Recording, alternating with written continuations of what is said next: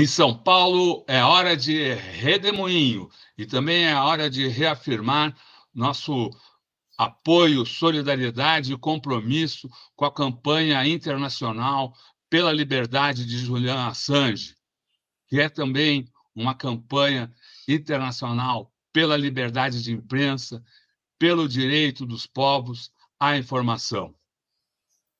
No Redemoinho de hoje, a gente trata das questões entre poder e mídia.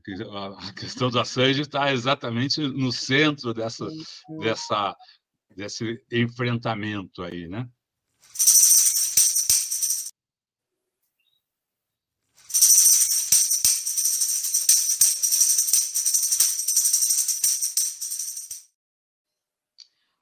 Ângela Carrato, que bom tê-la aqui nesse redemoinho do dia 31 de agosto de 2023.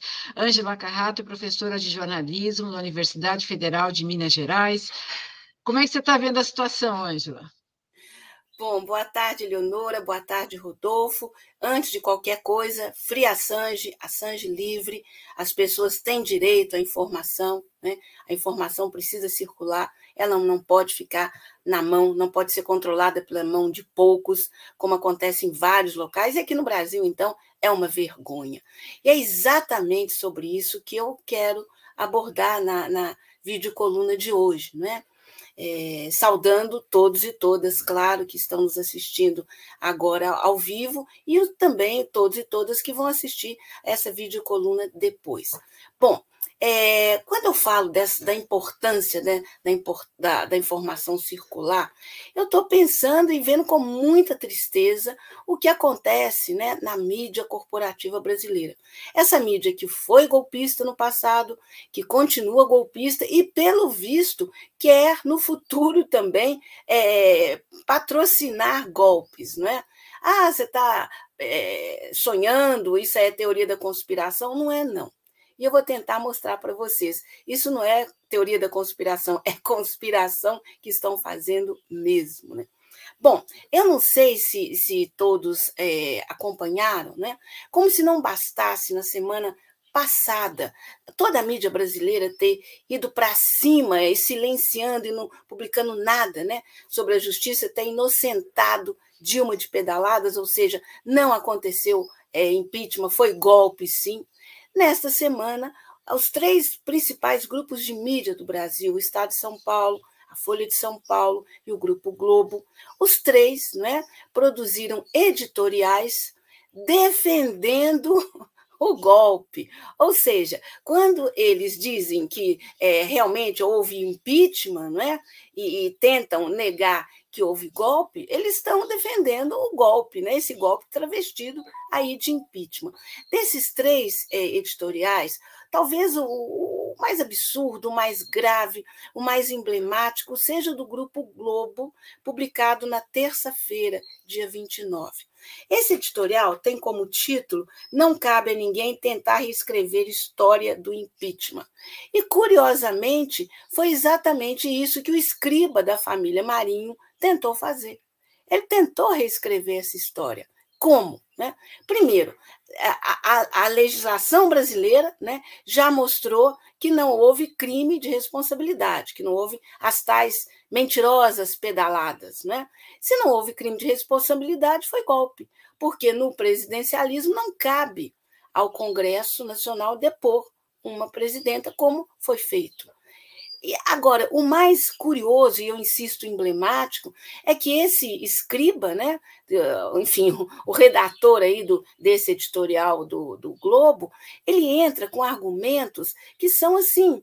É, incrivelmente é, é, é absurdos e deixa claro qual que é a intenção não é?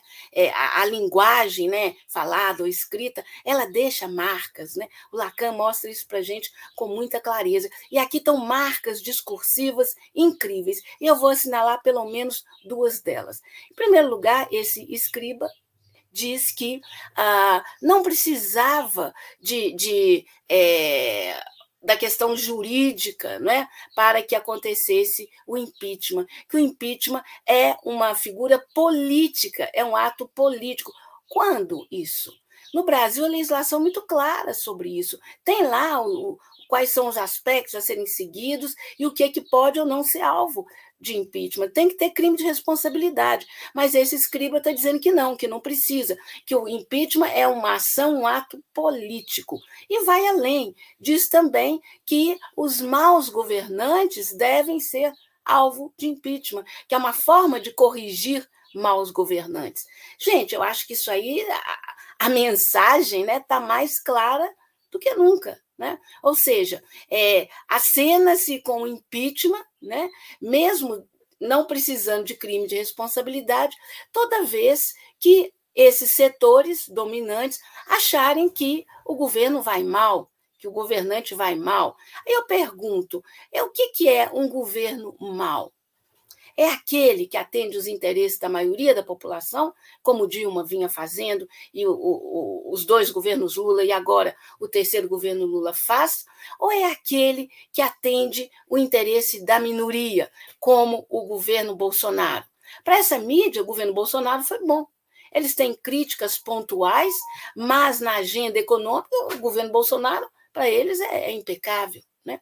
E a gente vê como que, ao colocar dessa forma, né, o que, que pode levar ao impeachment e, e, e o tal do mau governo, é muito claro que essa mídia considera o terceiro governo Lula um mau governo.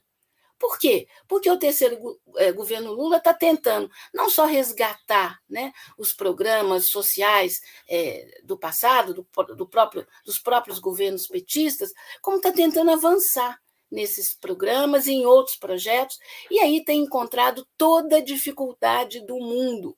Que dificuldade é essa e onde ela se localiza? No Congresso Nacional, controlado em torno de dois terços pela extrema-direita e pela direita. E é nesse Congresso que o Lula tem encontrado a maior dificuldade para fazer com que suas propostas, propostas de campanha, propostas fundamentais para o desenvolvimento do Brasil, para combater a desigualdade, somos o país dos mais desiguais do mundo, me parece que somos o segundo mais desigual do mundo, e, no entanto, para essa mídia está ok. Né? Agora, quando se fala, por exemplo, em taxar grandes fortunas, em taxar o, o, o, absurdo de dinheiro, é mais de um trilhão que tem aí na, nas, nas offshores, né? taxar grandes fortunas, bilionários, eu sempre brinco, não é o cara que tem um carro financiado ou um apartamento também financiado, é essa turma que tem mais de um trilhão de reais nos paraísos fiscais e que não pagam nada por isso. Né? É taxar a especulação, que também né, favorece quem? Uma meia dúzia, esses 200, essas 206 pessoas, esses arquimilionários, esses bilionários aqui no Brasil. E entre essas 206 pessoas estão exatamente as seis famílias que controlam a mídia corporativa brasileira. Não é por acaso que a gente fala que essa mídia é uma mídia corporativa, oligárquica e sem nenhum compromisso com a população brasileira. Ela se dando bem é o que importa, o resto para ela é resto. Né? Então, o que essa mídia tem feito? Né? Ela tem sido uma aliada tremenda dos parlamentares de direita e de extrema direita no combate, no cerca, né? no cerca Lula no Congresso Nacional. Como se isso não bastasse, é, mesmo né, as Forças Armadas estando aí com o prestígio super abalado, né, é, 33% apenas da população, segundo a pesquisa Quest, confia nas Forças Armadas, essa mídia ainda né, é, faz o possível né, para as suas intriguinhas e tal, e para, digamos assim, ela já jogou Bolsonaro e mais um outro é, na fogueira, né? já desistiu deles, digamos assim. Mas ela está aí firme e forte para impedir que, digamos, é, é, é, um julgamento mais amplo e condenação aconteça com os setores mais amplos das Forças Armadas. Essa mídia não quer aqui uma justiça como aconteceu em 1985 na Argentina. Né? Para ela, pontualmente, ok, mas no todo, não. E com isso, então, ela está junto com os setores golpistas das Forças Armadas. Né? E aí a gente vê que aquela PEC que o Planalto estava é, preparando né, para é, é, impedir que militar, uma vez ocupando o cargo público, ele, uma vez terminado né, o período dele nesse cargo, ele não possa voltar para as Forças Armadas, ele tem que ir para a reserva. Pois é, esse item já caiu. Esse item já caiu e eu não vi né, nenhum estranhamento, essa mídia reclamando, criticando, nada, ao contrário. Né? Ao contrário, o que essa mídia tem feito é pressionar o governo de tudo quanto é forma. O governo está tentando aí zerar o déficit, conseguir recursos, o que, que ela faz? Né? Ela está aí em campanha aberta para desoneração da folha de pagamento de mais de 19 setores, na verdade, prorrogar essa desoneração, né, que já acontece, prorrogar são mais de 19 setores, como eu disse, e isso impacta na, na, na, no recurso que o governo tem. Né? O recurso não é infinito. Se ele usa o recurso para uma determinada área ou setor, ele está tirando de outra área. Então, apertado né, financeiramente, né, como esse governo está sendo, daqui a pouco falta uh, dinheiro para ele tocar os projetos que já tem e para é, criar novos projetos que se fazem necessários. Né?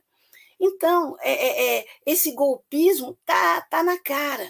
E aí muita gente pode falar, ah, mas é, ninguém mais lê editorial. Aliás, editorial é o item do, dos jornais que menos se lê, não é?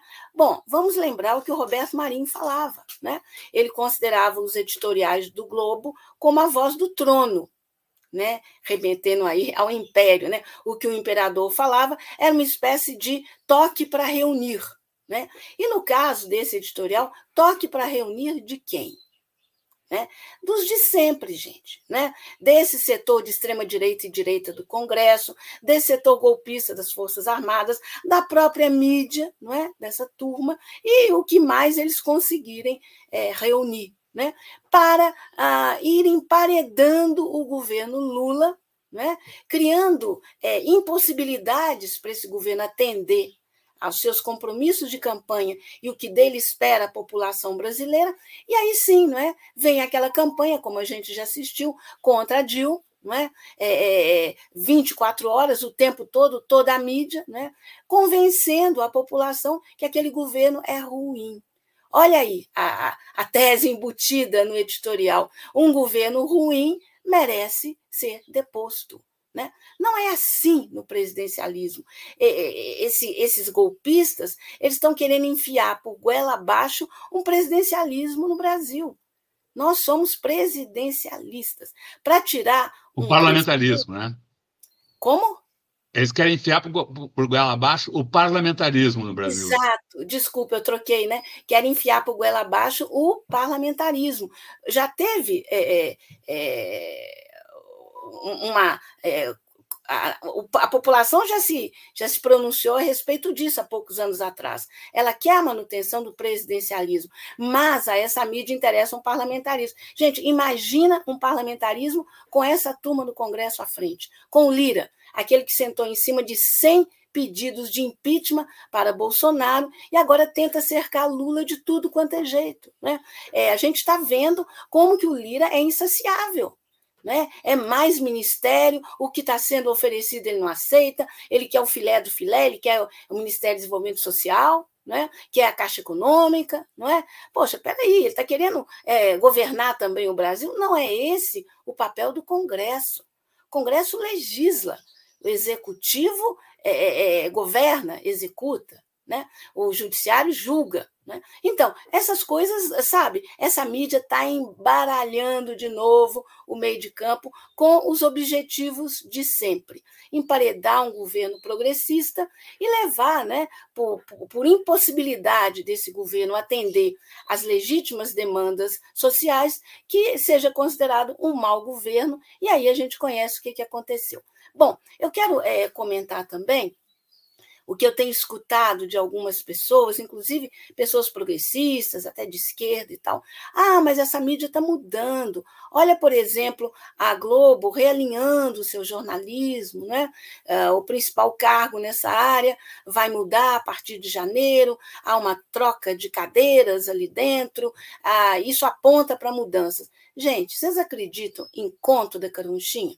Se acreditam, vão nessa. Quer dizer, para uma mídia feito essa mudar, tem que mudar a sua propriedade, né, seus donos, o que não é o caso, e a gente ter elementos para que ela seja democratizada. Fora isso, a mudança é cosmética, não vai alterar nada. Né? E essa mídia, ela faz essa, essa, essa encenação porque ela quer continuar, mesmo combatendo o governo, passar uma imagem né, de que ela não está combatendo e passar uma imagem de que ela é, né? Ó, oh, que bacana, eu sou sou imparcial. Né? Eu acho que o governo não pode cair nisso. E as pessoas progressistas têm que acompanhar isso com muito cuidado. Repara, grandes grupos de mídia que têm mais de um veículo, eles usam um veículo para criticar, um veículo para criticar com mais força, um para criticar um pouco menos e um até para soprar. Não é? Então, é, é, é, o editorial do Globo é, é, duríssimo, não é? Já, ah, por exemplo, na Globo News ou na, na, na, própria TV Globo, eles mordem e assopram. Eles podem fazer isso. Chateaubriand fez isso a vida inteira. Mordeu e assoprou e levou dele, em termos de grana, o tempo todo. Essa mídia quer imprensar o governo, colocá-lo contra a parede, no limite até golpeá-lo de novo, mas não quer perder a grana né? a grana fabulosa que ela recebe. Por isso é que, aí já caminhando para o final, eu fico muito preocupada com essa situação. Né? Eu acho que mais do que nunca é, a gente tem elementos né, para dizer: olha, olha o quadro que está se desenhando. Mas me parece que o governo não está vendo isso ou está subestimando essa situação. Porque, de novo, como o governo poderia fazer, não para um enfrentamento, né, mas com os elementos que ele tem para uma mídia uh, uh, pública, né, uma mídia governamental muito, muito, muito consistente, ele poderia mostrar o que está sendo feito, as dificuldades, enfim, eh, eu diria quase que alfabetizar as pessoas, midiaticamente falando. Né? Mas isso não está sendo feito. E eu temo, né? mas espero que esteja errada, eu torço profundamente para que eu esteja errada. Né?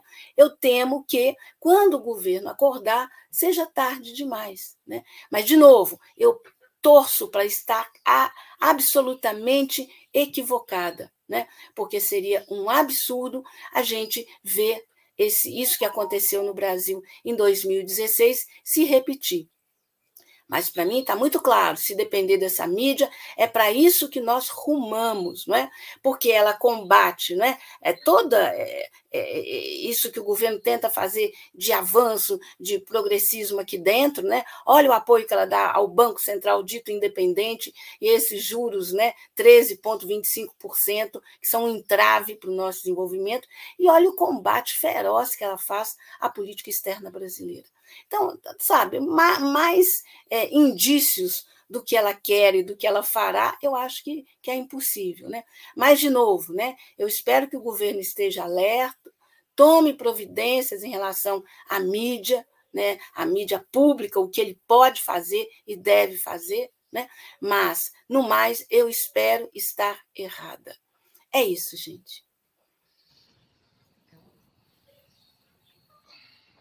Muito bom, Ângela. Isso se o governo acordar, né? Porque, a, a, julgar pelas declarações do pessoal da área de comunicações, inclusive dos ministros aí, e, e, e pessoal do segundo escalão aí envolvidos, eles parecem estar muito satisfeitos com o, o, o, o que está sendo feito uh, no governo agora. Bom, uh, Ângela, eu queria só pegar carona aqui na sua audiência para lembrar a todos que hoje é a estreia no circuito comercial do filme Ítaca, A Luta pela Liberdade de Assange. É o filme que mostra o, o, o, trabalho que a família uh, de Julian Assange vem fazendo nos últimos anos para enfrentar uh, o, o, descalabro que é o processo, o, o, o processo que corre na justiça britânica Uh, analisando o pedido de extradição de Assange para os Estados Unidos, uh, onde ele é acusado de espionagem, né? crimes, supostos crimes que lhe valeriam até 175 anos de prisão, uma sentença de morte, na verdade, uh, por algo que não só não foi crime, porque, como todos ele não fez espionagem. Ele, ele, não fez espionagem, ele fez jornalismo, publicou, uh, uh, ele não, ele não, ele não uh, descobriu nem, nem, nem pegou os segredos, ele, ele, ele publicou as evidências dos crimes de guerra dos Estados Unidos, dos crimes contra a humanidade, das sessões de tortura em Guantánamo, dos assassinatos no Iraque feitos pelo, pelos Estados Unidos. enfim, mas é, isso tudo uh, uh, é tratado nesse documentário que uh, circulou o Brasil nos últimos dez dias, em, em sessões de pré-estreia, em que houve até a presença do, pa, do pai do Julian Assange, o, o senhor o John Shipton, e, inclusive, a gente, antes disso, a gente teve uma entrevista exclusiva com ele, e está aqui no, no, no, canal. Mas, enfim, hoje, a partir de hoje, nos cinemas do Brasil todo, está uh, no circuito comercial. Esse filme a gente recomenda a todos, quem não teve a oportunidade de acompanhar na pré-estreia, que vá assistir, que divulgue uh, o filme, para que que possa, uh, com, com as informações, com o conteúdo, com o conhecimento uh, trazido pelo filme, as pessoas possam ficar mais firmes para se engajar nessa luta, que, como disse uh, a, a Stella Sange, um, um, um dos trechos do filme, ela respondendo a uma pergunta do comitê do, do de imprensa uh, da Suíça, uh, ela, ela diz o seguinte: se a Sange cair, cai o jornalismo, porque é disso que se trata. E ao cair o jornalismo, cai o direito à informação dos povos, cai a, a, a liberdade de expressão e passa a valer o direito, o, o direito imperial né, uh, de uma nação decidir o que e como as pessoas podem receber uh, de informação. Reiterando, a partir de hoje, busque na sua cidade, uh, no circuito comercial, o filme Ítaca, a luta pela liberdade de Assange. Uh, e assim a gente agradece aqui a participação da professora Ângela Carrato aqui no Redemoinho, um programa que a gente transmite ao longo da semana, sempre ao meio-dia, cada dia com um tema específico. Hoje tratamos das questões entre poder e mídia. Amanhã a gente volta nesse mesmo horário com o historiador Manuel Domingos Neto, também, falando também sobre a política brasileira, os problemas de segurança. Muito obrigado, Ângela. Muito obrigado a todos que nos acompanharam. Boa tarde a todos. Tchau, tchau pessoal. Tchau, Ângela. Valeu. Valeu.